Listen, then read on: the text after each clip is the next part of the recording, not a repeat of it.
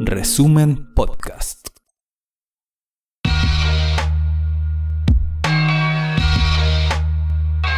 Tras más de una década publicando noticias de forma independiente, requerimos de tu aporte para seguir cuidando tu información. Te invitamos a visitar resumen.cl e ingresar a la pestaña Colabora. Puedes apretar nuestro botón Donar, realizar una transferencia electrónica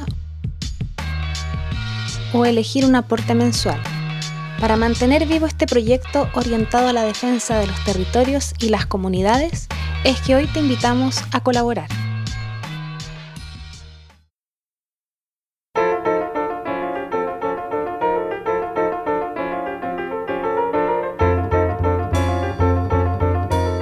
Resumen.cl presenta la crónica de Ruperto Concha. La semana pasada el mundo parecía al borde de la catástrofe.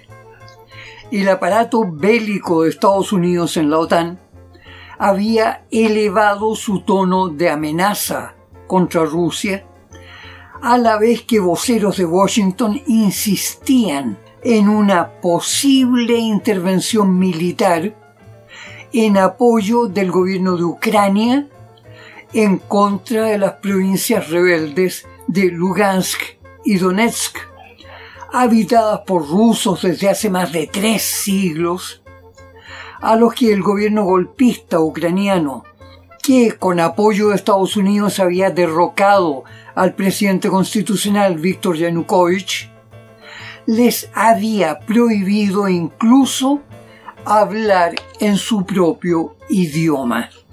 Es decir, esos millones de habitantes de esa vasta región, que eran rusos y seguían siendo rusos, por un simple decreto de un gobierno golpista en el que participaban organizaciones declaradamente nazis, debían perder hasta su identidad. Ante esa amenaza, Rusia respondió con dos advertencias. Una, que jamás dejaría de dar apoyo a la gente rusa que había pasado a convertirse en ucraniana recién en 1954, cuando el entonces presidente de la Unión Soviética, Nikita Khrushchev, decidió regalarle a Ucrania la península de Crimea y las provincias del suroeste ruso Lugansk y Donetsk. Y dos, que si alguna fuerza militar extranjera se atreve a intervenir contra los rebeldes rusos, Rusia intervendrá penetrando con sus fuerzas armadas en aquellas provincias que de hecho fueron rusas desde el siglo XVIII. Crimea, que mantenía su condición de república autónoma, respondió al golpe de Estado antirruso realizando de inmediato un plebiscito en que el 94% de la gente votó por no aceptar al gobierno golpista y en cambio recuperar su integración con Rusia. Por supuesto, Estados Unidos y sus aliados europeos vociferaron que el plebiscito había sido fraudulento y que tanto Ucrania como las provincias orientales debían ser propiedad del gobierno golpista. Por cierto, los rusos formalizaron de inmediato la reincorporación de Crimea, que pronto quedó unida a la madre patria por un puente sobre el estrecho de mar que separa ambos territorios.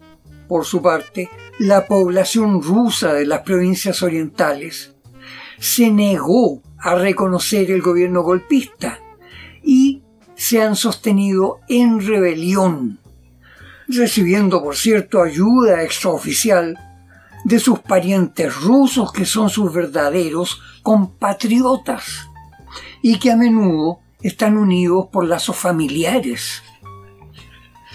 El gobierno ruso ha consentido que organizaciones nacionalistas presten apoyo a los rebeldes e incluso que les proporcionen armamento de manera privada. Pero si alguna potencia extranjera se atreve a intervenir matando a rebeldes rusos, Moscú intervendrá declarando la guerra.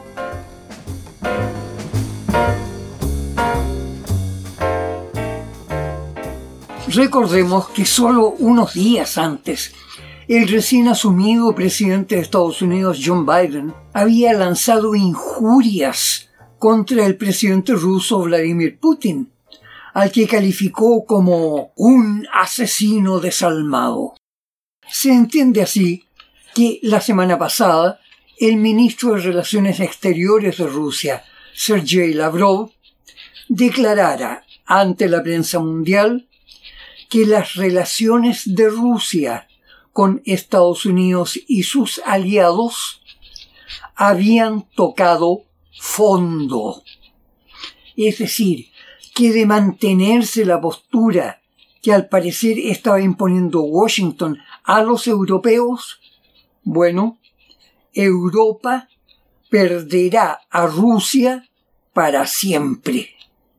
Oiga, y hasta los niños chicos europeos saben que fue Rusia la que derrotó a Napoleón Bonaparte y que fue Rusia la que derrotó a Adolfo Hitler, que Rusia le aportó al mundo occidental genios de la música como Tchaikovsky, Rachmaninoff, Mussorgsky, Prokofiev y tantos otros, junto a escritores geniales como Tolstoy o Dostoyevsky y científicos como Dmitri Mendeleev, padre de toda la química moderna.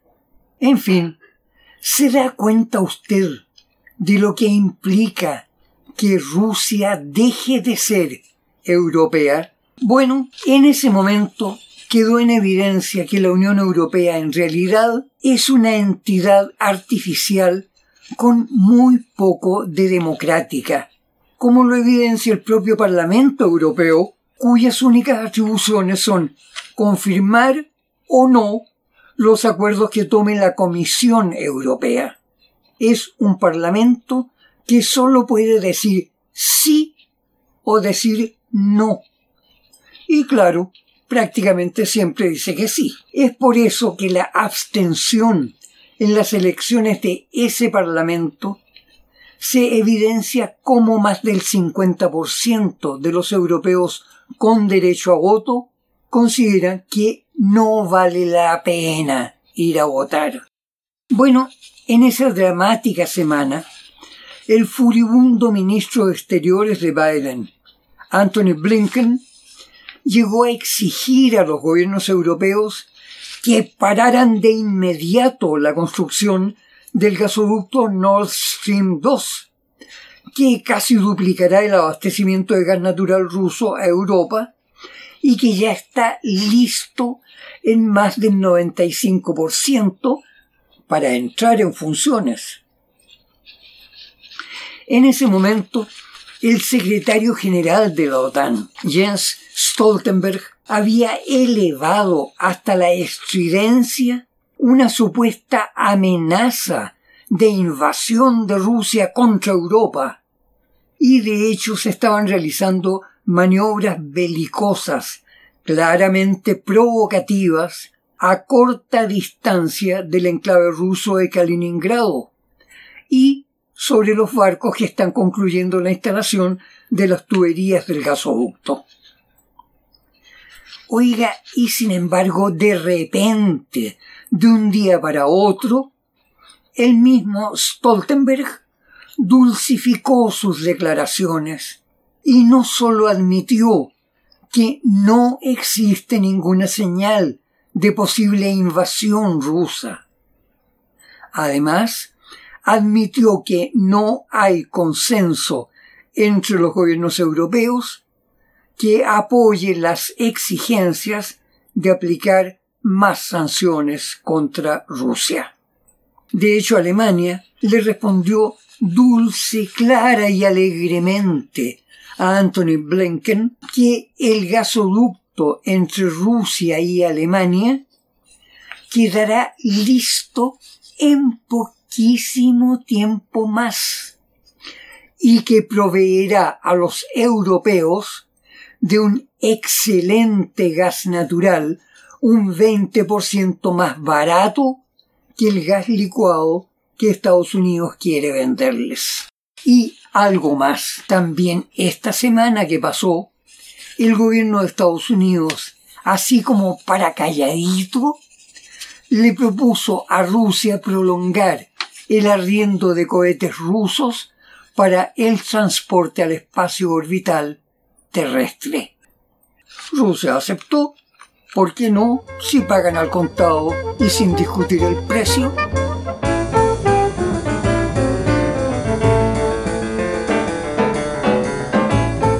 Así pues, de una semana en que los aviones de combate parecían a punto de empezar a frotarse con el enemigo, sobrevino una relajación inesperada.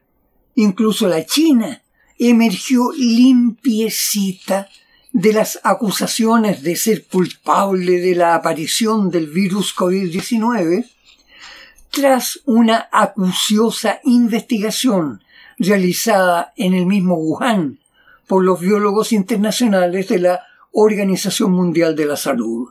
Quedaba en claro que nada vinculaba a los laboratorios bacteriológicos chinos como lo había vociferado la gran prensa de las transnacionales. Fuera de ello, diversos medios periodísticos alternativos le recordaron a la opinión pública mundial dos hechos concretos que Washington quisiera que nadie tomara en cuenta.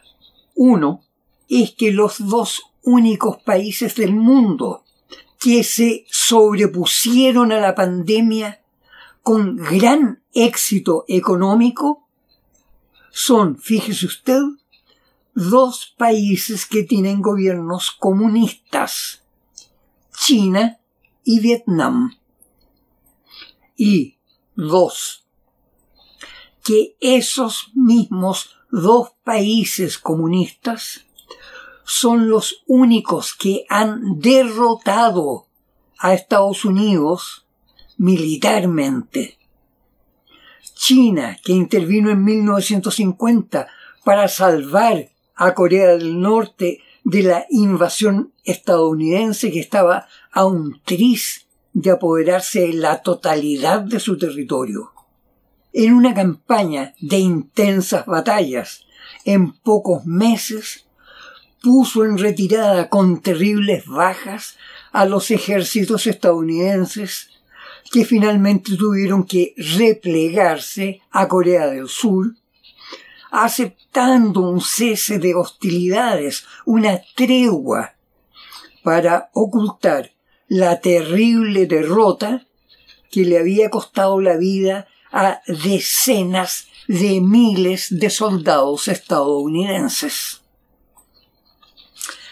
El otro fue Vietnam, que tras 20 años de cruenta guerra, en que Estados Unidos empleó sus más terribles recursos de destrucción, culminó con la patética retirada norteamericana de Vietnam del Sur en una fuga indisimulada, abandonando cientos de toneladas de equipo militar, pertrechos, maquinarias e incluso una masa indeterminada de dólares en billetes y de oro en barras.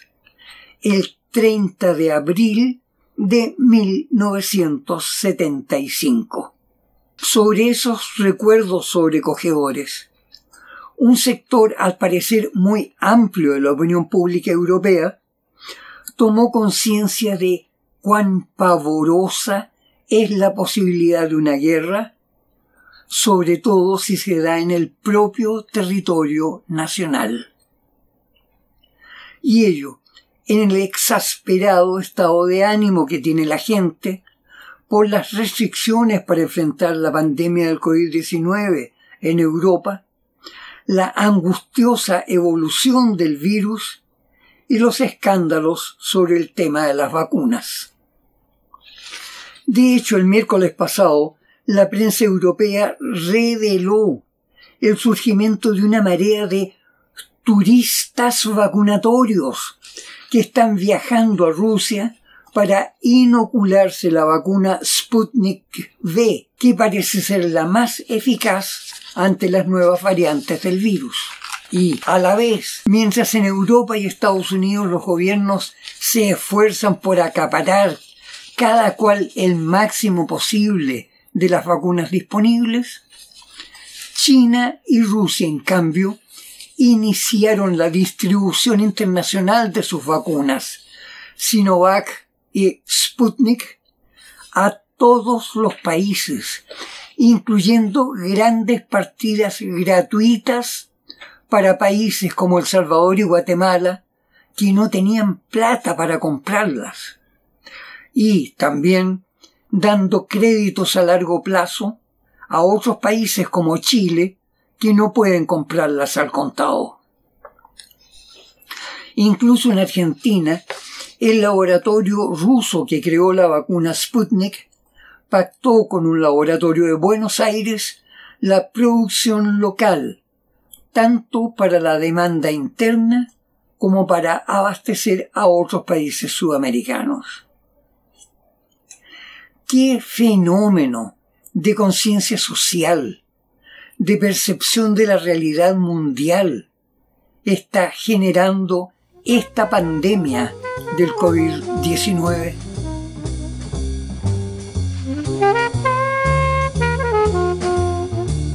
Entre los procesos más angustiosos exacerbados durante la pandemia se cuenta la proliferación de aparatos de espionaje sobre las personas sobre todas y cada una de las personas de países como Estados Unidos, Gran Bretaña y Francia, donde ya hay decenas de millones de cámaras de vigilancia conectadas a procesadores de reconocimiento visual. Prácticamente todas las ciudades de Estados Unidos, incluso ciudades pequeñas, la totalidad de las calles y los accesos de edificios están enfocadas por tales cámaras. De hecho, esas cámaras han permitido que el FBI detenga, tome preso a centenares de personas acusadas de tener actividades políticas peligrosas. Por ejemplo, se han hecho más de 200 detenciones de personas que participaron en las protestas de Washington por supuesto fraude electoral, incluyendo a personas que no participaron en la toma del edificio del Congreso el 6 de enero, pero que sí se integraron a marchas de protesta en la calle. La suma de esas realidades, más la represión policial a la gente que se niega a aceptar las disposiciones de cuarentena y aislamiento para frenar los contagios de COVID-19 ya han generado una perspectiva nueva, distinta y de profunda disconformidad con el sistema político y social que nos presentan como democracia neoliberal. Hay una profunda rebelión latente en el seno emocional de la gente de naciones supuestamente súper desarrolladas. Un personaje joven español, identificado en Facebook como Francisco Aldea, lanzó la palabra europerros en vez de europeos para referirse a los políticos de Europa que se muestran serviles a los mandatos de Washington. ¿No es ese un juego de palabras que siendo un chiste es en realidad un diagnóstico de cómo la gente está viendo a los políticos actualmente?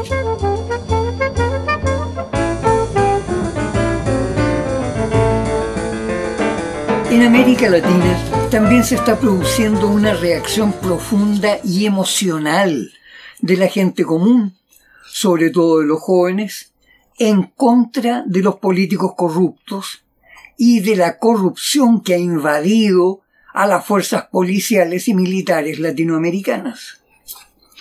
De hecho, se hace sentir una mezcla de rabia y desprecio, no solo hacia las élites, la gente más rica e influyente, sino también contra muchos de los mismos políticos que eran considerados izquierdistas o progresistas.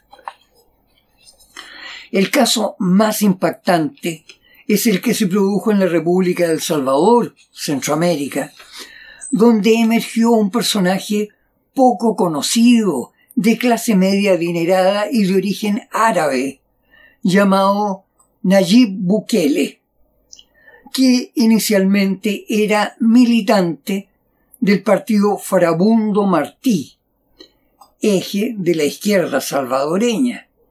Bukele logró primero ser elegido alcalde y ya en ese cargo inició una forma de administración y de contacto con la gente que provocó rabia en la derecha, pero también causó desconfianza en su propio partido, que lo acusó de ser populista y no atenerse a los mandatos políticos emitidos por la dirección del partido.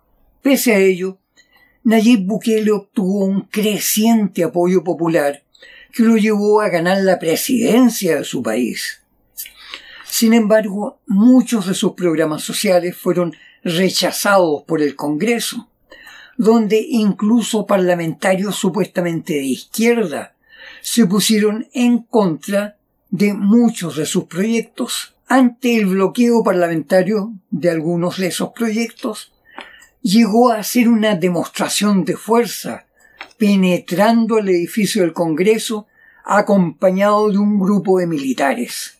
Por supuesto, Bukele fue acusado de golpista, cosa que él mismo refutó, aduciendo que si hubiese querido dar un golpe, lo habría hecho, pues cuenta con el apoyo de las masas populares y también de las Fuerzas Armadas. Algo similar al caso de Venezuela con Hugo Chávez. Finalmente, el partido Fraundo Martí decidió expulsarlo.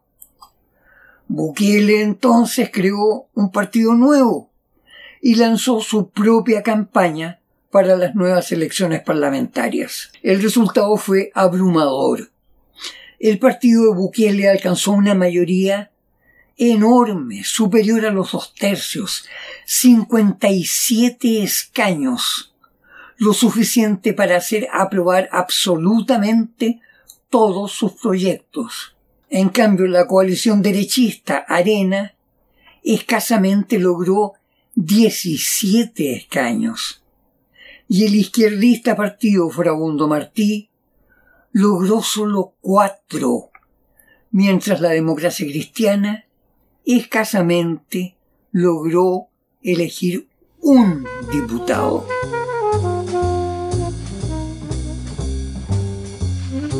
Por supuesto, el caso de Nayib Bukele provocó una reacción de furiosas condenas por parte de muchos de los demás partidos de la izquierda latinoamericana pero las bases sociales izquierdistas no parecen dispuestas a compartir esa condena. En el caso de Chile, por ejemplo, las redes sociales han mostrado una mayoría de críticos que celebran el castigo al oficialismo izquierdista. De hecho, se ha mencionado mucho que las actuales leyes del cobre y también las deplorables reformas de la legislación laboral no han sido solo obras de la derecha pinochetista, sino también del voto en el Congreso, donde la izquierda y la democracia cristiana han participado, permitiendo generar una legislación laboral debilitada y abiertamente enemiga de la acción sindical. También en el caso de Nicaragua, diversos partidos y grupos de la izquierda latinoamericana apegaron celebrando las violentas protestas contra el gobierno del presidente Daniel Ortega, aun sabiendo que esas protestas fueron financiadas y preparadas por agentes de Estados Unidos utilizando fondos del Congreso.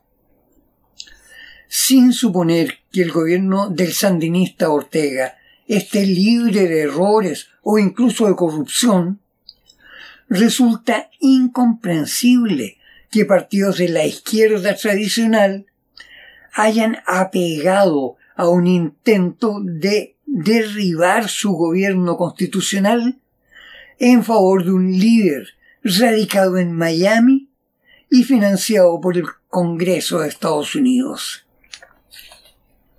De hecho, en estos momentos en que se preparan las nuevas elecciones presidenciales, la oposición nicaragüense aparece en alianza con el expresidente derechista Arnoldo Alemán, ligado al gobierno del dictador Somoza e internacionalmente calificado como el más corrupto de todos los presidentes latinoamericanos. No es de extrañar entonces que exista un distanciamiento creciente entre las bases sociales y las dirigencias de los partidos políticos tradicionales.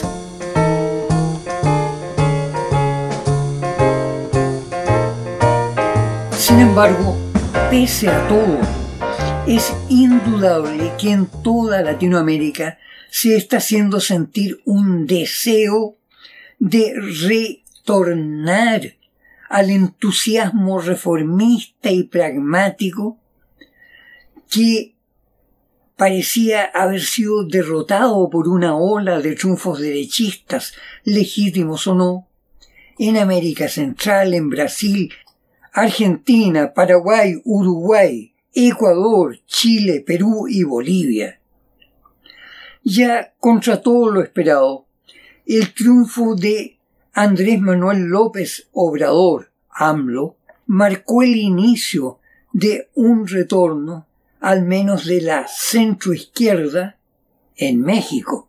El triunfo del peronismo en Argentina, el retorno a la democracia en Bolivia, el casi 100% seguro triunfo de Andrés Arauz en Ecuador, y ahora el también casi seguro triunfo del Partido de los Trabajadores en Brasil, sea con el propio Lula da Silva o con Fernando Haddad respaldado por Lula, más los procesos de reencuentro de la centroizquierda en Perú y en Chile.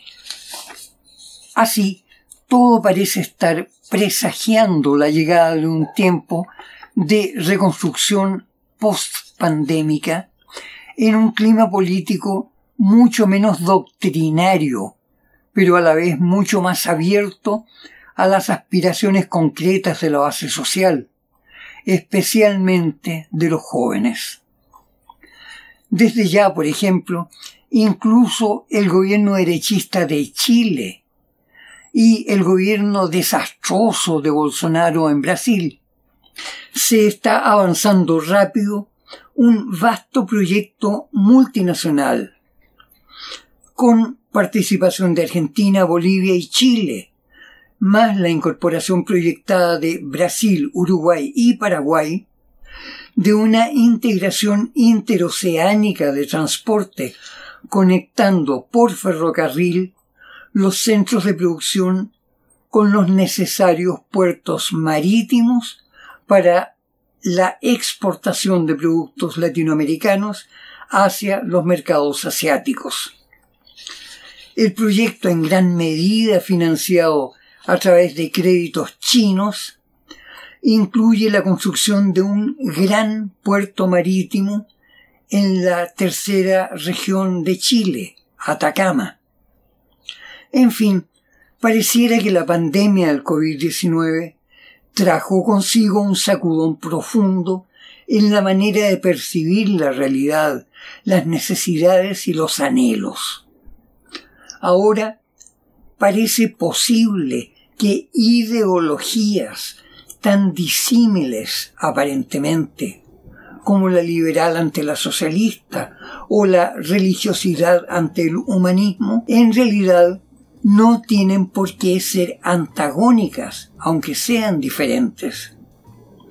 Pues todas las ideologías tienen en común campos de entendimiento de lo que es justo y necesario, campos en que es posible realizar tareas comunes, participar en la búsqueda de lo necesario y dejar que las diferencias sean para todos.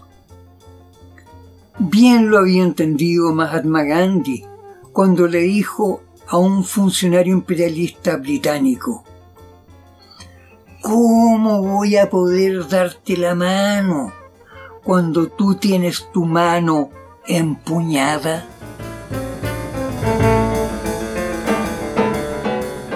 Hasta la próxima gente amiga, cuídense, hay peligro, pero es un peligro bien alineado de esperanza.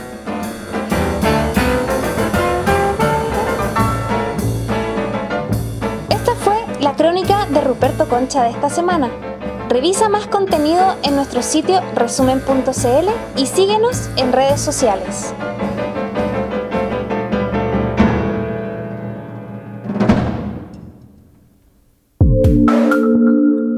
Resumen Podcast.